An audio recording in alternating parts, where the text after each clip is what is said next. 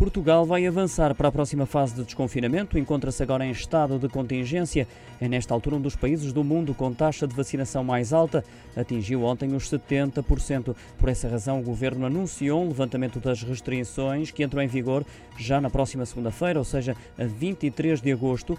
Mantém-se os horários anunciados já este mês para o comércio e a restauração e a obrigatoriedade de apresentação de um certificado ou teste negativo ao fim de semana na restauração e nas viagens bem como nos ginásios e eventos desportivos com mais de mil pessoas ou de 500, se forem ambiente fechado. Os restaurantes, cafés e pastelarias passam a ter um limite máximo de 8 pessoas por grupo no interior e 15 pessoas uh, em esplanadas.